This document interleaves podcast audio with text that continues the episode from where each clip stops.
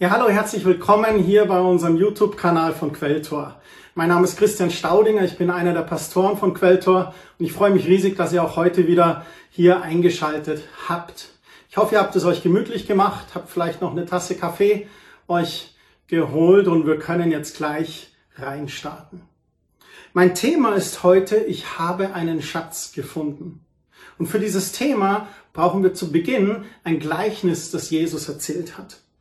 Was ist ein Gleichnis? Ein Gleichnis ist ein Vergleich, wie das Wort schon ausdrückt, mit einem Bild, der eine geistliche Wahrheit vermittelt. Das kann auch eine Metapher sein. Wir alle kennen so kurze Redewendungen. Oh, du bist ja stark wie ein Pferd.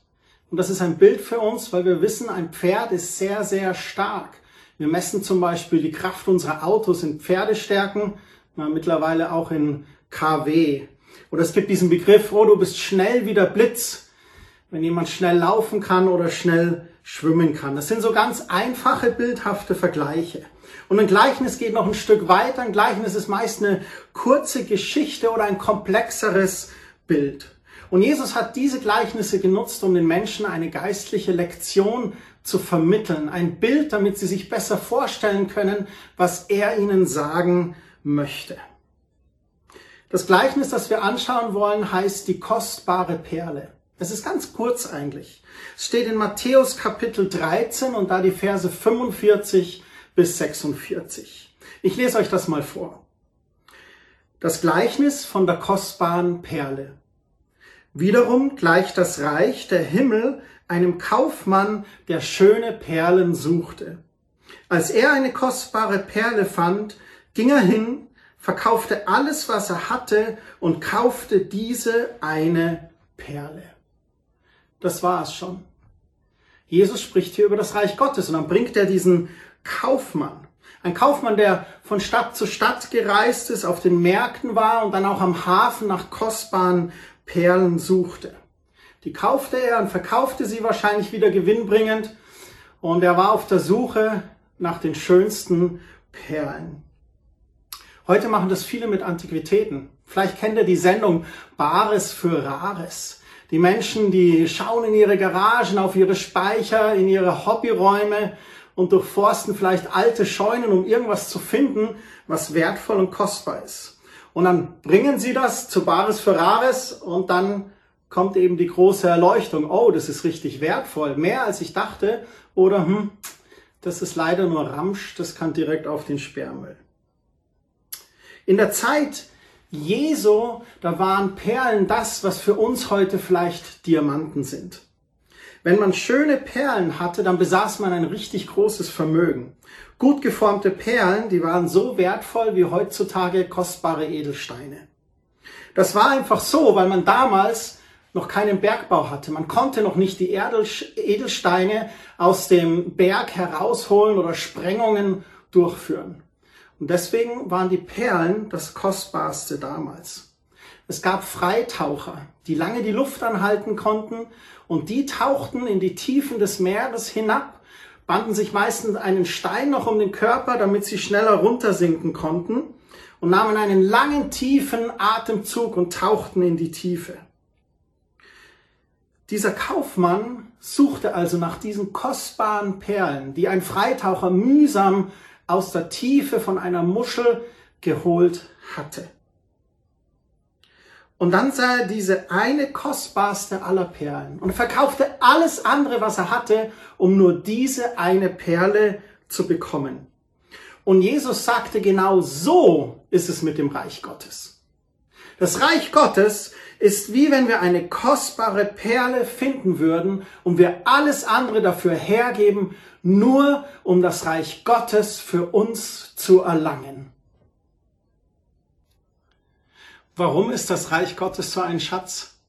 Nun, weil wir im Reich Gottes natürlich Gott erleben. Gott erleben mit all seiner Fülle, den liebenden Vater, den versorgenden Vater, den Friedefürst, der, der uns Freude gibt, der, der uns einfach nahe ist, der uns einen Selbstwert schenkt, der uns Söhne und Töchter Gottes nennt. Und wie Petrus es beschreibt, wir sind ein königliches Priestertum. Wir sind in einen Stand der Gerechtigkeit vor Gott in diesem Reich Gottes gehoben. Wenn wir also diesen Schatz des Reiches Gottes gefunden haben und Ja sagen zu Gott, dann leben wir im Reich Gottes.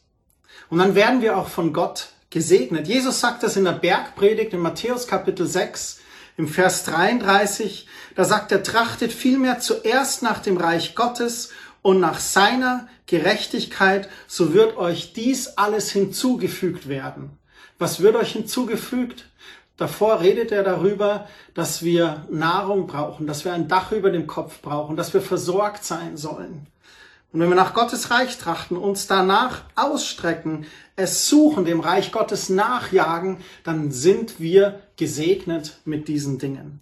In einer anderen Übersetzung, eine zeitgemäßere Übersetzung, die Hoffnung für alle, da heißt es, sorgt euch vor allem um Gottes neue Welt und lebt nach Gottes Willen. Das drückt das schon ein bisschen besser aus. Dann wird er euch mit allem anderen versorgen.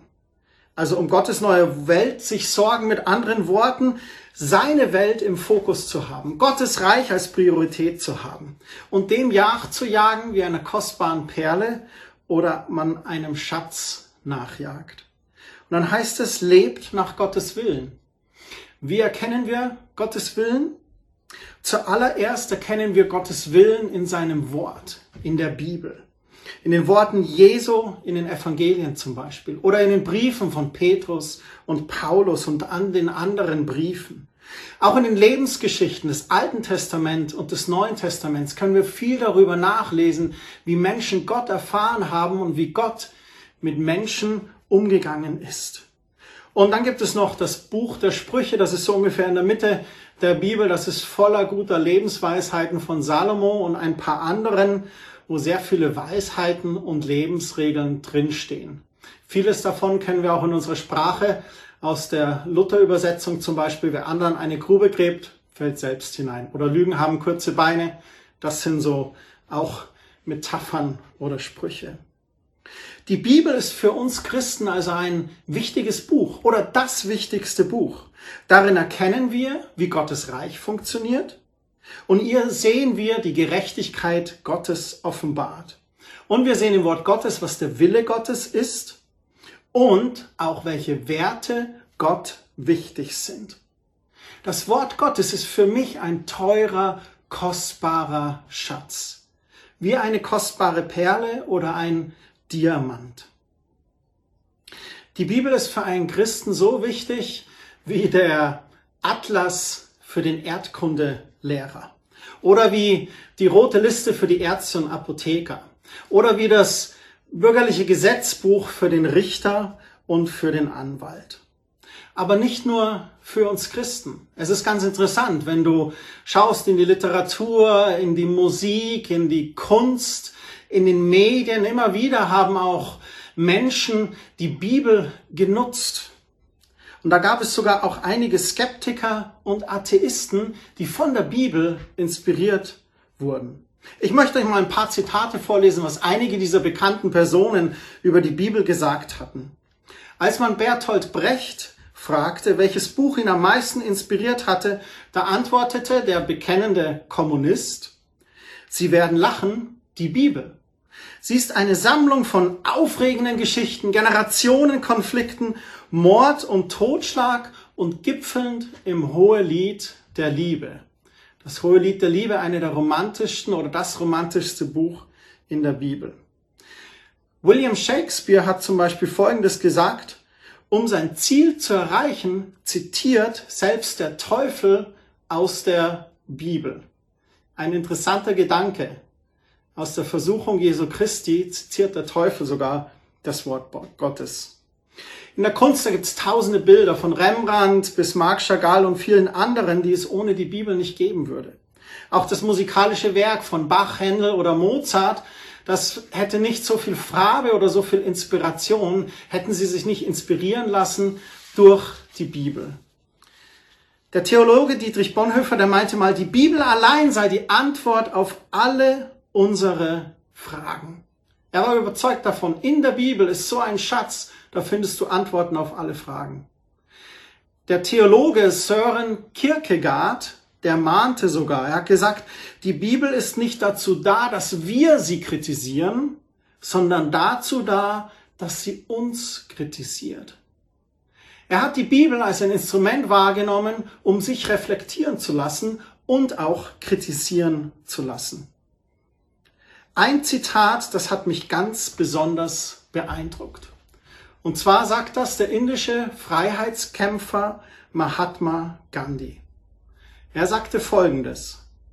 Ihr Christen habt in eurer Obhut ein Dokument mit genug Dynamit in sich, die gesamte Zivilisation in Stücke zu blasen, die Welt auf den Kopf zu stellen und dieser kriegszerrissenen Welt Frieden zu bringen. Aber ihr geht damit so um, als ob es bloß ein Stück guter Literatur ist, sonst weiter nichts. Wow, was für eine kraftvolle Aussage. Erstmal ein ganz schön großer Wink mit dem Zaunpfahl an alle Christen. So frei nach dem Motto, das Wort Gottes ist wie Dynamit, um dieser Welt Frieden zu bringen, Gottes Reich zu bringen. Aber ihr, was macht ihr damit? Ihr lasst es im Bücherregal stehen. Beim zweiten Durchlesen klingt dann in mir die Herausforderung hervor, nehme ich Gott beim Wort? Nehme ich Zeit mit Gottes Wort? Lasse ich Gottes Wort auf mich wirken? Erfahre ich diesen Segen von Gottes Wort? Lasse ich mich von Gottes Wort reflektieren oder sogar kritisieren? Erlaube ich, dass Gottes Wort mir was sagt? Ich möchte euch drei kurze Beispiele erzählen, wie ich Gottes Wort in meinem eigenen Leben erfahren habe. Mein erstes Beispiel ist eine Geschichte aus meiner Jugendzeit. Als ich so circa 16 Jahre war, war ich bei einem Jugendgottesdienst in München.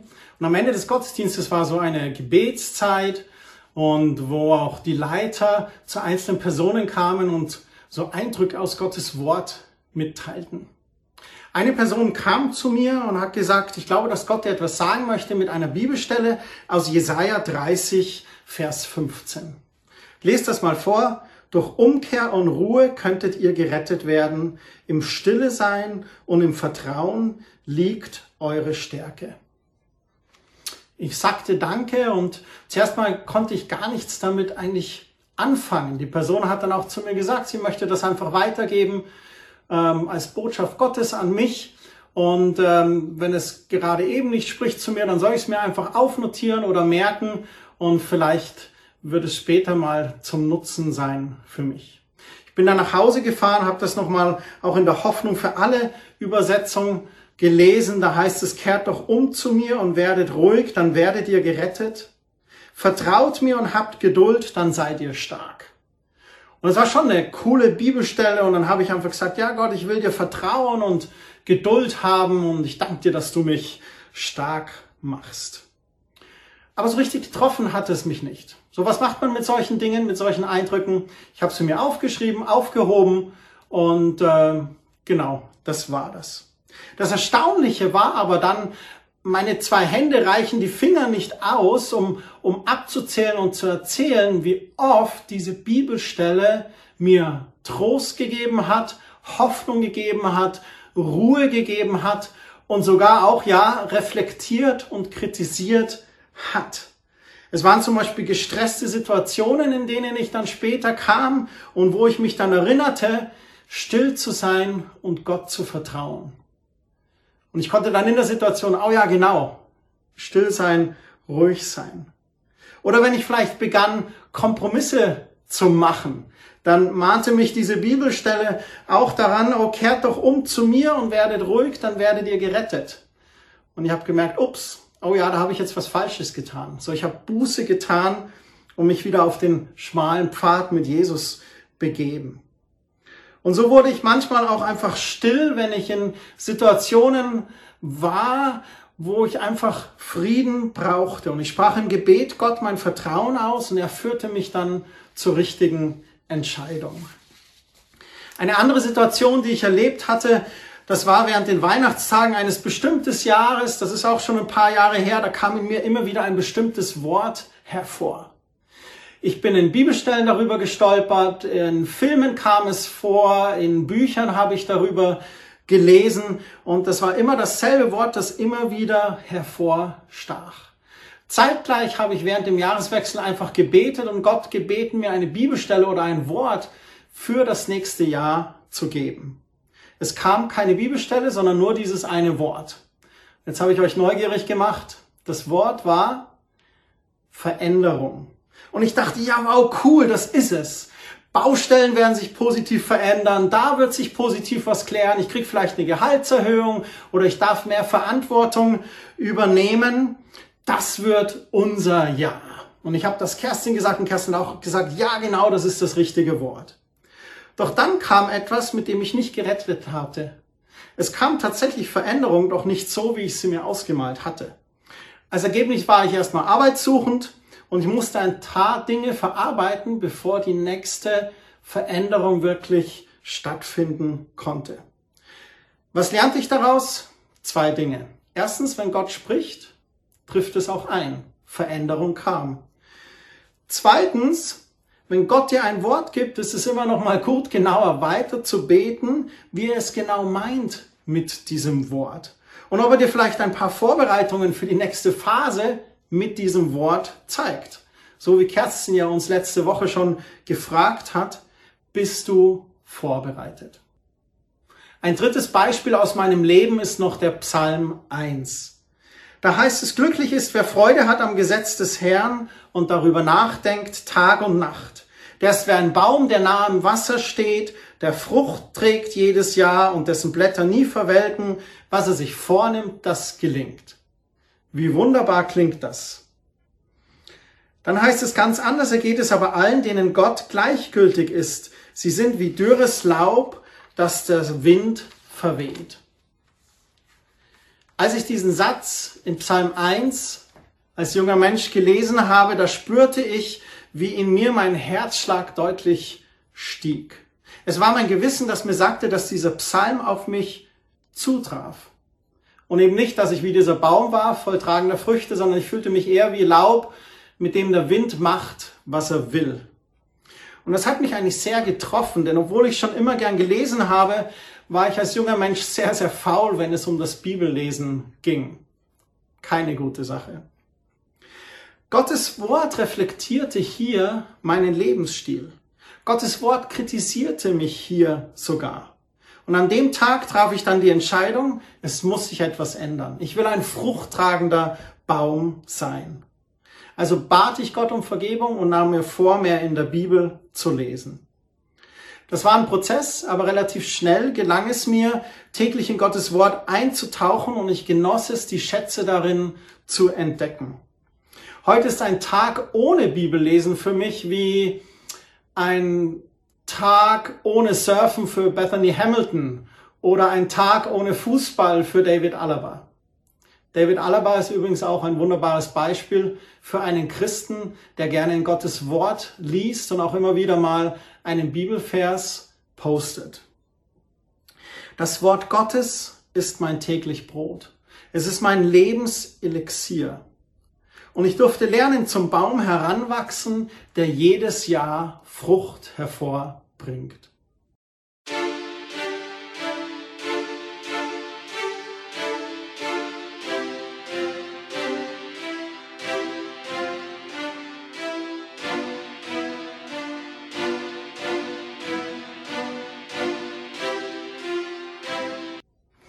Ja, da bin ich wieder. Ich habe gerade eben noch etwas gesucht und gibt ja da verschiedene Lexikons. Ich tue die mal zur Seite, damit ihr mich wieder hier seht. Und ähm, ja, man kann da wirklich eintauchen. Es gibt verschiedene Bibelübersetzungen. Es gibt zum Beispiel hier Bibelgeschichten für die ganze Familie. Da kannst du schon einfach mit Kids drin lesen. Die gute Nacht Geschichte, Familienbibel. Es gibt dann zum Beispiel auch die Bibel als Romanform. Oder dann gibt es auch so mega coole illustrierte Bibeln hier mit viel Hintergrundwissen und Infos. Oder hier Manga Messias, auch ganz cool. Jesus als Manga oder auch die Bibel als packende Comic Story. Ich habe da gerade was gesucht, einfach weil das so schön ist, in diesem Schatz einzutauchen und zu schauen, was denn so die Bibel eigentlich sagt über dein Leben. Und vielleicht geht es ja auch so, dass du einfach mal einen Rat suchst oder was rausfinden möchtest und dann einfach so die Bibel aufschlägst und darin einfach lesen kannst und das dann finden kannst. Weil vielleicht geht's dir auch wie mir, dass du einfach Fragen hast oder du hast keine Hoffnung mehr, du siehst das Licht am Ende des Tunnels nicht und für all diese Dinge finden wir eine Lösung im Wort Gottes. Manchmal sagen Leute auch zu mir, ah, Gott spricht nicht mit mir. Und dann frage ich sie, liest du in der Bibel? Weil da spricht Gott ganz stark mit dir. Wir müssen es nur ein bisschen beim Wort nehmen und auch das tun, was Mahatma Gandhi uns auffordert zu tun. Es nicht nur als ein Stück Literatur ins Bücherregal zu stellen, sondern es zu nehmen, aufzuschlagen und zu lesen und wow, auf einmal spricht Gott zu dir. Es gibt verschiedene Möglichkeiten, sein Bibellesen zu gestalten. Es gibt so klassische Bibellesepläne, wo man in einem Jahr durch die Bibel hindurchgeht. Es gibt auch was ganz Geniales. Es gibt die U-Version Bibel-App für Smartphones von der Life Church von Greg Greshel. Sein Co-Pastor Bobby Greenwald hat das mitentwickelt, leitet diese Arbeit und dann hast du das auf dem Smartphone und da sind auch ganz tolle, coole, so kürzere Bibellesenpläne für drei oder sieben oder zehn Tage drin von anderen Pastoren und so, die dich durch verschiedene Themen nehmen. Das ist echt ganz cool. Jetzt fragst du dich sicherlich, warum Christian erzählst du mir das alles? Warum schauen wir uns das Gleichnis von der Perle im Acker an? Warum redest du darüber, wie das Wort Gottes ein Schatz ist für dich? Warum erzählst du uns drei Beispiele, was das Wort Gottes mit dir gemacht hat. Nun, weil ich mir einfach wünsche, dass es euch gut geht an Geist, Seele und Leib. Jesus sagte dem Teufel, als er von ihm versucht wurde, dass der Mensch nicht vom Brot allein lebt, sondern von jedem Wort, das aus Gottes Mund hervorkommt.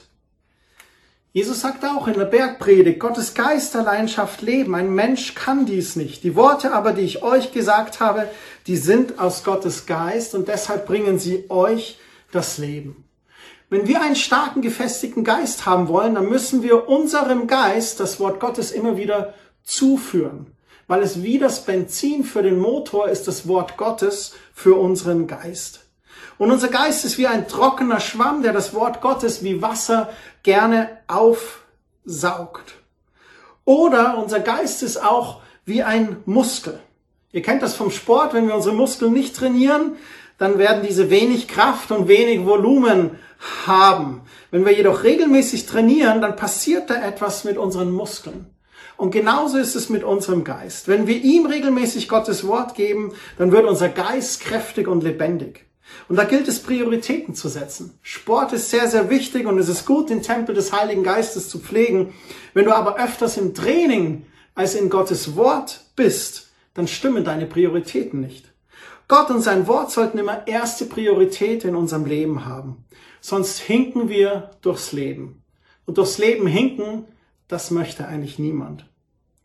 Zweitens tut es unserer Seele gut. Im Psalm 19, Vers 8, da heißt es, das Gesetz des Herrn ist vollkommen. Es erquickt die Seele. In einer anderen Übersetzung heißt es, es erfreut das Herz. Das heißt, das Wort Gottes gibt deiner Seele und deinem Herzen neue Zuversicht, neue Freude. Es gibt dir Hoffnung für die Zukunft. Es schenkt dir Antworten, wo du Fragen oder Zweifel hast. Und es gibt deinem Herzen Frieden, wo Sorgen und Ängste sich vielleicht breit machen wollen.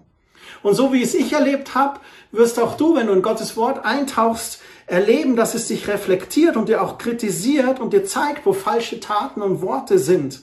Es wird dir helfen, bessere Wege zu gehen und ein besserer Mensch zu werden. Und ich weiß, keiner von uns mag Kritik. Aber wir alle wissen, Feedback ist das Frühstück der Champions.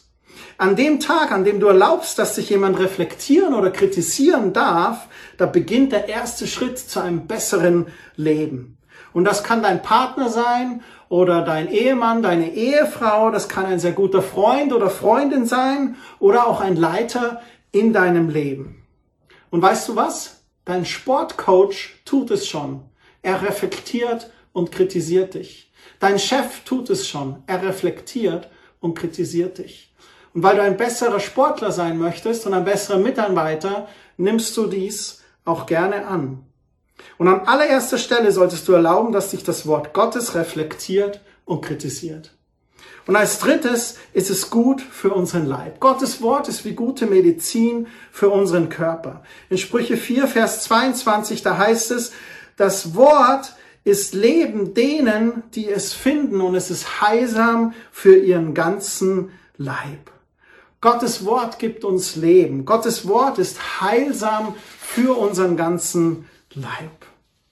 Was ist nun zu tun? Nun, wir haben heute gesehen, was für ein wertvoller Schatz das Wort Gottes für uns ist.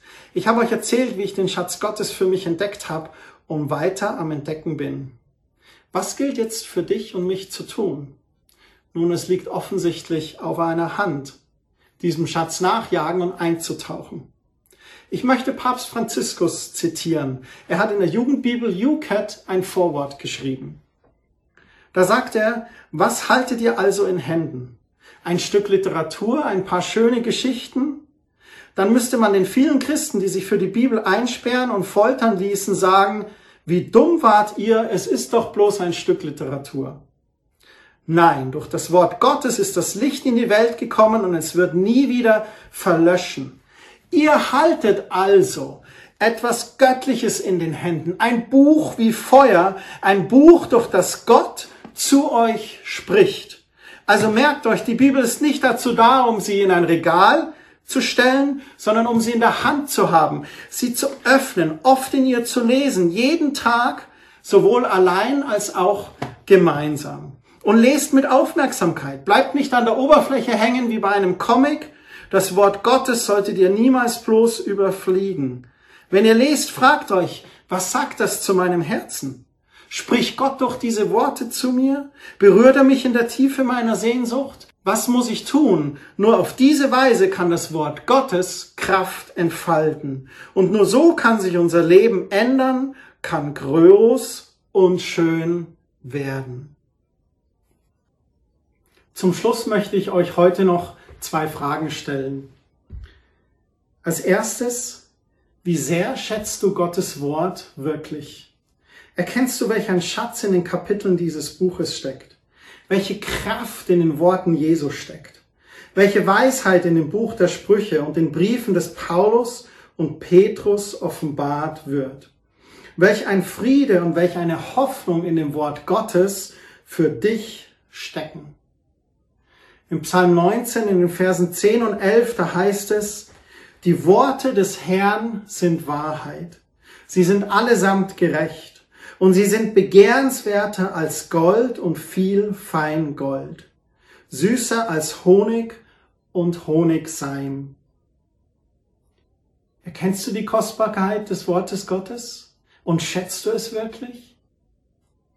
Die zweite Frage ist, welche Priorität hat das tägliche Bibellesen in deinem Leben? Kommt es an letzter Stelle, wenn noch irgendwie Zeit ist? Oder ist es das erste am frühen Morgen, um gestärkt und vorbereitet in den Tag zu gehen? Und auch hier kannst du sehr kreativ sein. Du kannst es auf dem Weg zur Arbeit in der U- oder S-Bahn, in der Bibel-App lesen. Oder du kannst es sogar über die Bibel-App auch hören oder im Auto.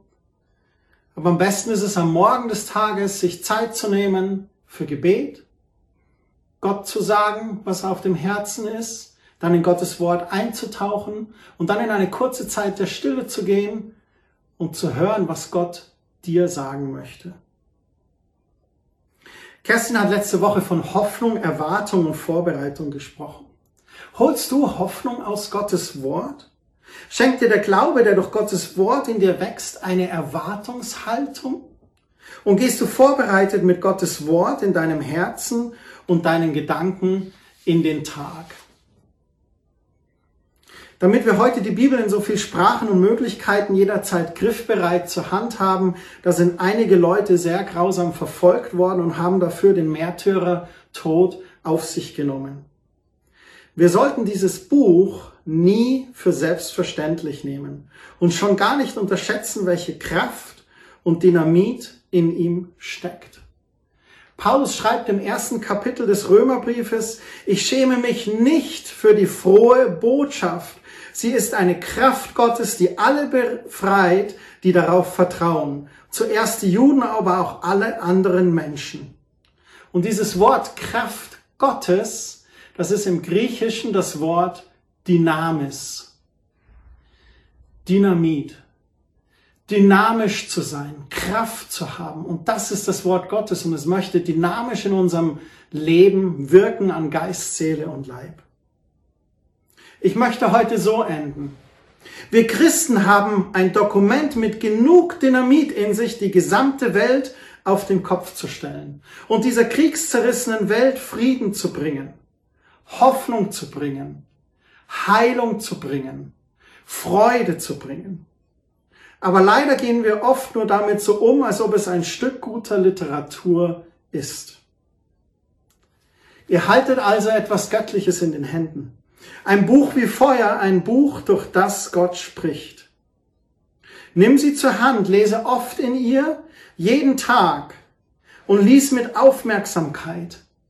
Was sagt das Wort Gottes zu meinem Herzen? Spricht Gott durch diese Worte zu mir? Berührt es mich in der Tiefe meiner Sehnsucht? Was muss ich tun?